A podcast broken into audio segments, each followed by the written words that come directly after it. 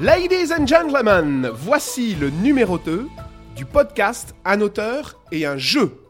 Alors j'espère que vous êtes toujours aussi nombreux à nous écouter. Bonjour Didier, comment vas-tu? Très bien, et toi-même Olivier? Bah écoute, ça va, je suis très très très content et très excité aujourd'hui car nous avons la chance de recevoir, Didier, qu'est-ce qu'on reçoit aujourd'hui? Monsieur Théo Rivière. Salut Salut Théo, comment tu vas? Écoute, euh, je vais pas mal. C'est un peu euh, l'hiver, il fait froid, mais euh, j'arrive à garder la pêche quand même. Bon, c'est la radio, mais comme d'habitude, je vais quand même vous expliquer. Moi, Théo, je le connais par ses costumes. J'adore les, les costumes de Théo.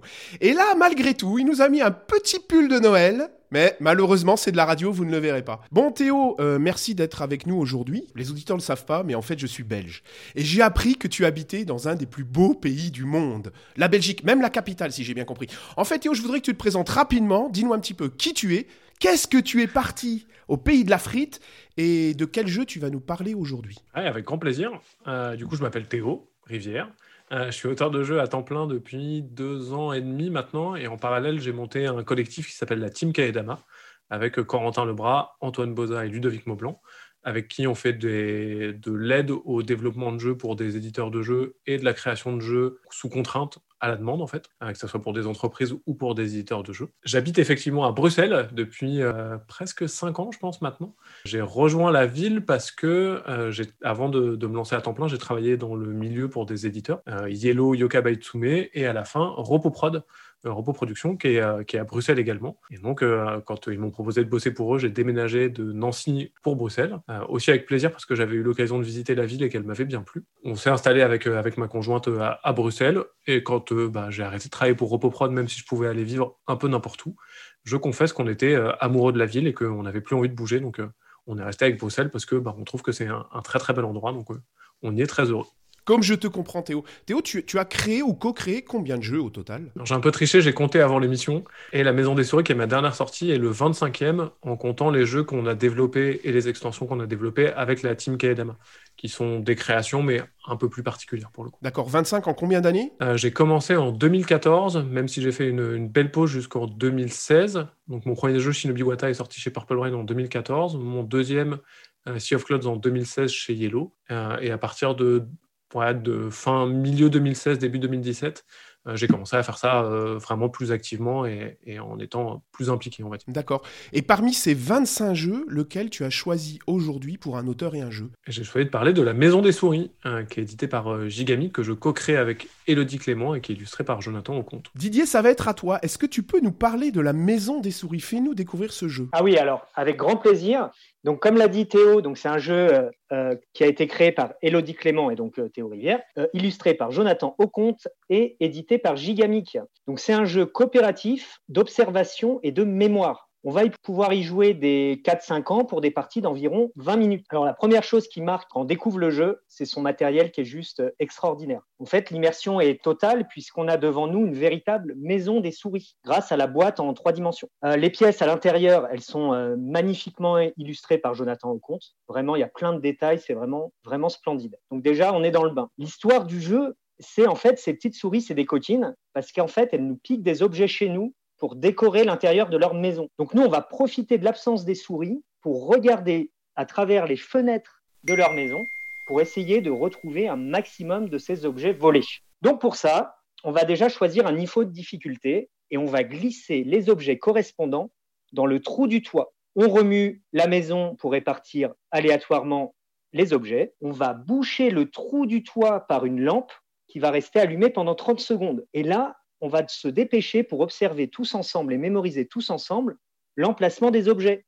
Par exemple, euh, le bouton se trouve dans la cuisine. Dès que la lampe s'éteint, eh ben, c'est noir, on, ne voit vraiment plus à l'intérieur de la maison. Donc du coup, on va pouvoir maintenant répondre à des questions. Et eh ben, en fait, on va placer euh, des jetons questions sur le plateau euh, du niveau de difficulté choisi et on va y répondre tous ensemble. Exemple de question, quels objets se trouvent dans le salon? Quand on a répondu à toutes les questions, on va lever le toit de la maison et on va vérifier si nos réponses sont bonnes ou pas.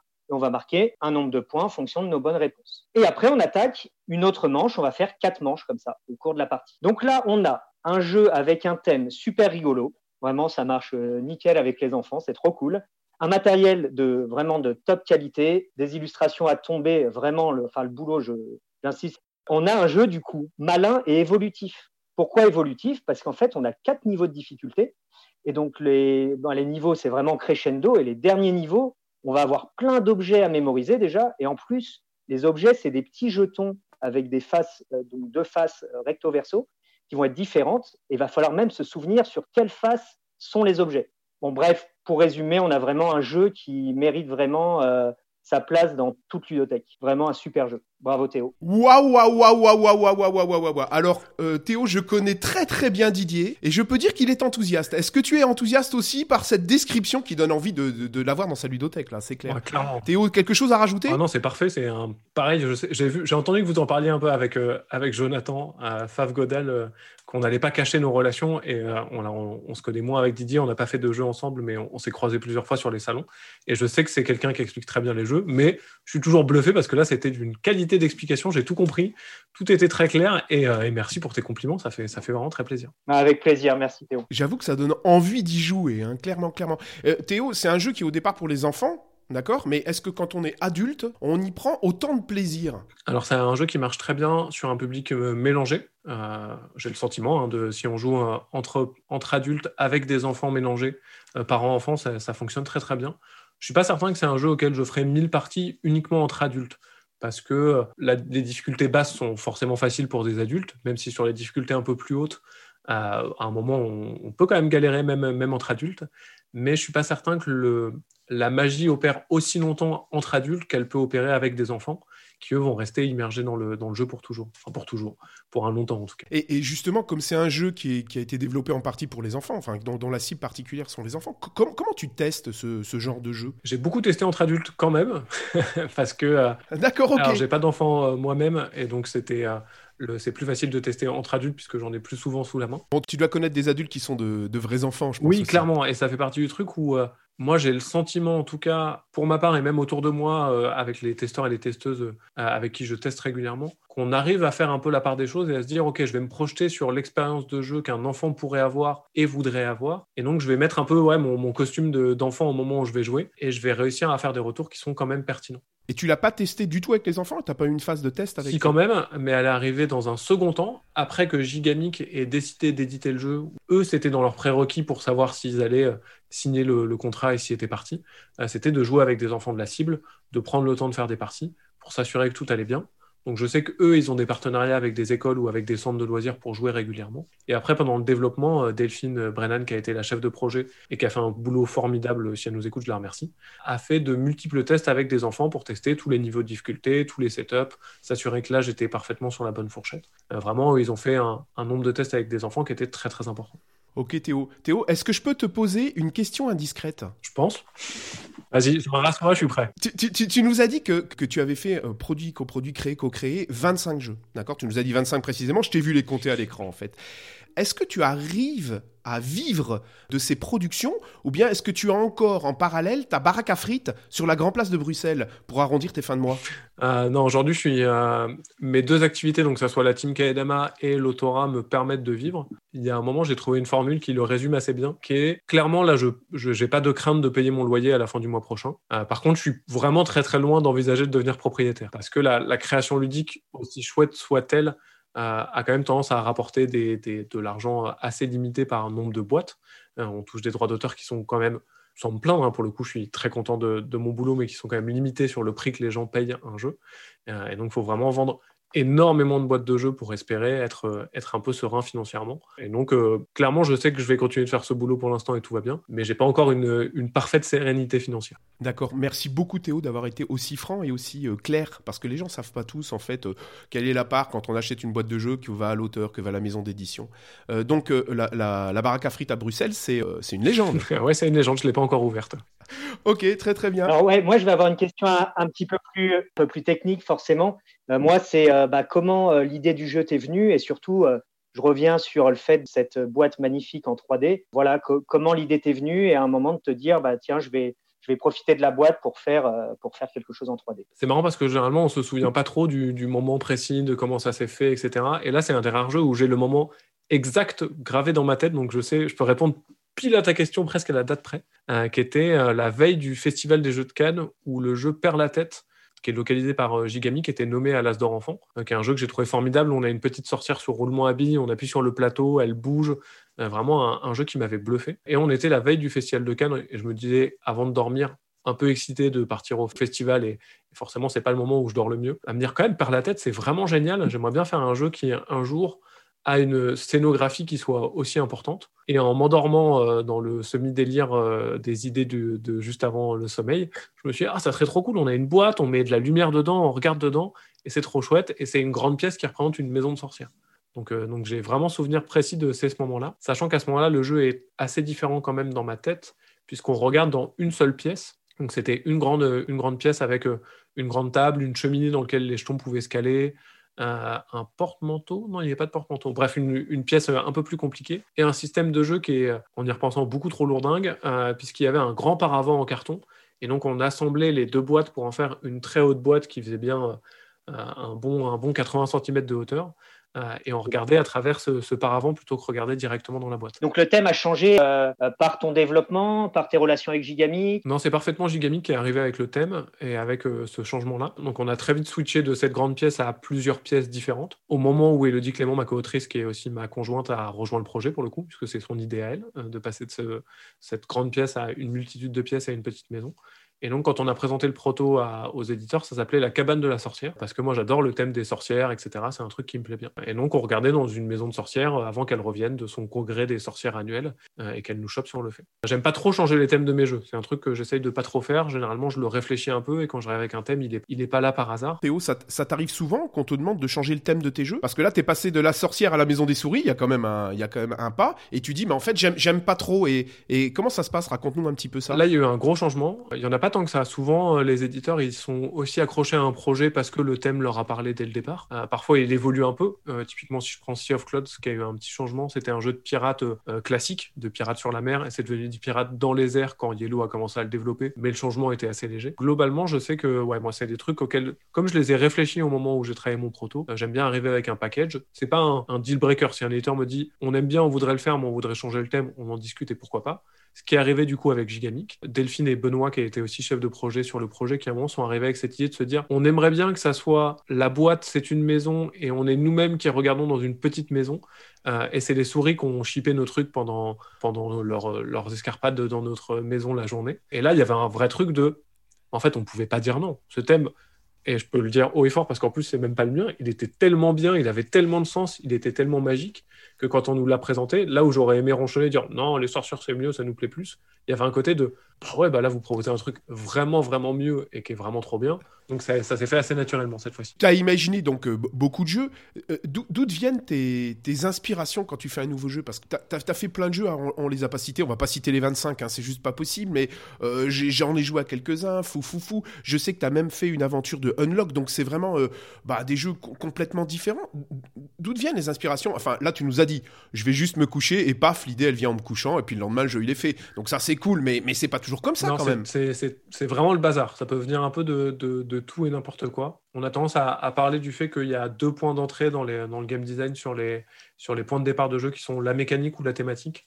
Euh, moi j'ai tendance à rajouter deux points d'entrée euh, que j'aime bien qui sont le matériel, euh, qui peut être qui a été le point d'entrée de Sticky Chameleon. Typiquement, c'est un moment où, avec Cédric Barbet, on s'est dit on veut faire un jeu avec des mains collantes et puis bah, c'est tout, c'était le point de départ, et puis après le reste s'est développé un peu naturellement. Euh, ou aussi l'histoire. Typiquement, j'ai un jeu qui arrive l'année prochaine chez euh, Loki que je développe avec. Euh, d'ailleurs, je, parle de ça, mais on ne l'a pas annoncé officiellement, donc c'est une sorte d'exclus.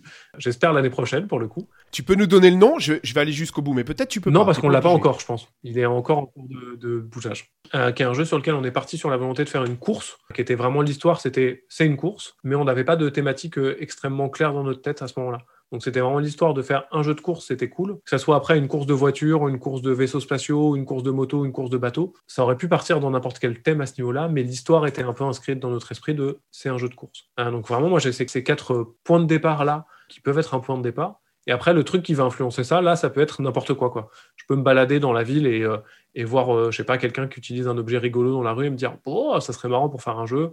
Je peux regarder une série télé et me dire, oh, j'aime bien ce thème, euh, ça ferait un bon thème de jeu, ou ça, ça me donne une idée mécanique sur laquelle j'ai envie de rebondir, et après partir de ce point-là aussi. Excellent, excellent. Alors, tu nous as déjà donné une anecdote, hein. tu nous as dit que tu, tu rêvais tes jeux, mais est-ce que tu peux nous donner une petite anecdote un peu croustillante? Alors, sur la maison des souris, par exemple. Il y, a, un truc qui est assez joli, c'est donc c'est le premier jeu d'Elodie Clément, que je l'ai dit, ma conjointe dans la vraie vie, euh, avec qui je partage ma vie depuis un certain temps. Et vraiment, elle a sauvé le prototype. C'est-à-dire que moi, je suis arrivé avec cette première idée de me dire, bah, c'est une grande maison, tac, on a une pièce avec une cheminée, on lance des trucs.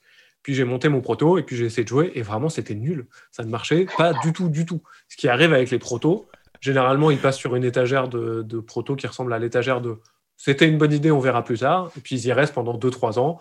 Et donc là, elle est rentrée du travail. Euh, j'avais fait le premier proto, ce qui m'a pris vraiment beaucoup de temps parce que c'était un proto assez ambitieux. Et il traînait sur la table du salon. Et je lui ai dit Ah bah regarde, un peu en râlant et en, plaignant. Aujourd'hui, j'ai fait ce proto, ça m'a pris la blinde de temps et c'est vraiment nul. Et je lui ai montré, on a, on a vaguement joué. Et effectivement, le, constat, il était là. Hein, ça, marchait pas. quoi. C'était pas un très bon.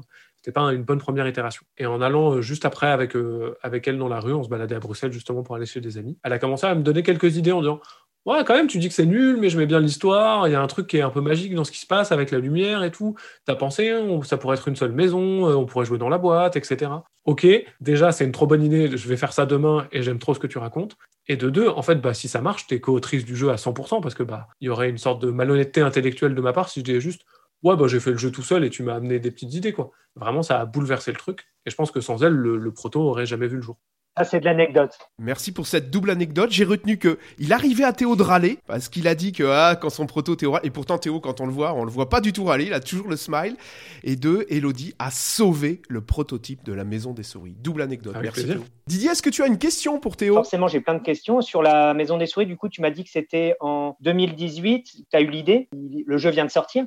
Donc, il s'est écoulé deux années. Le travail, ça s'est passé comment avec euh, l'éditeur? À, quel moment Gigamic t'a dit OK, enfin, vous a dit du coup, Elodie et toi, euh, OK, on va dans le projet, euh, les tests qu'il y a eu, enfin, tout ce développement-là? Comment ça s'est déroulé C'est étonnamment allé, même si le process a été assez long au final, mais allé assez vite. Théo, c'est rigolo parce que chaque fois qu'on pose cette question à un auteur, alors vous êtes que deux pour l'instant à être passé, mais à chaque fois on me dit Ah non, mais ça a été vite. Jonathan nous a dit la même chose. Ah ben pour ce jeu-là, ça a été vite. Euh, et pourtant, j'ai l'impression que faire un jeu, c'est long. Alors, On aurait dû faire une émission sur Flying Goblin où j'aurais dit Alors là, ça a été particulièrement long. Il y a, le, le, process est très très variable. Moi, vraiment, sur mes 25 jeux, j'ai vécu des. Je pense que mon jeu le plus court, il a dû se développer en huit mois à peu près, entre le, moment où j'ai eu l'idée et le moment où le jeu était sorti. Euh, le jeu le plus long, ça doit être Flying Goblin.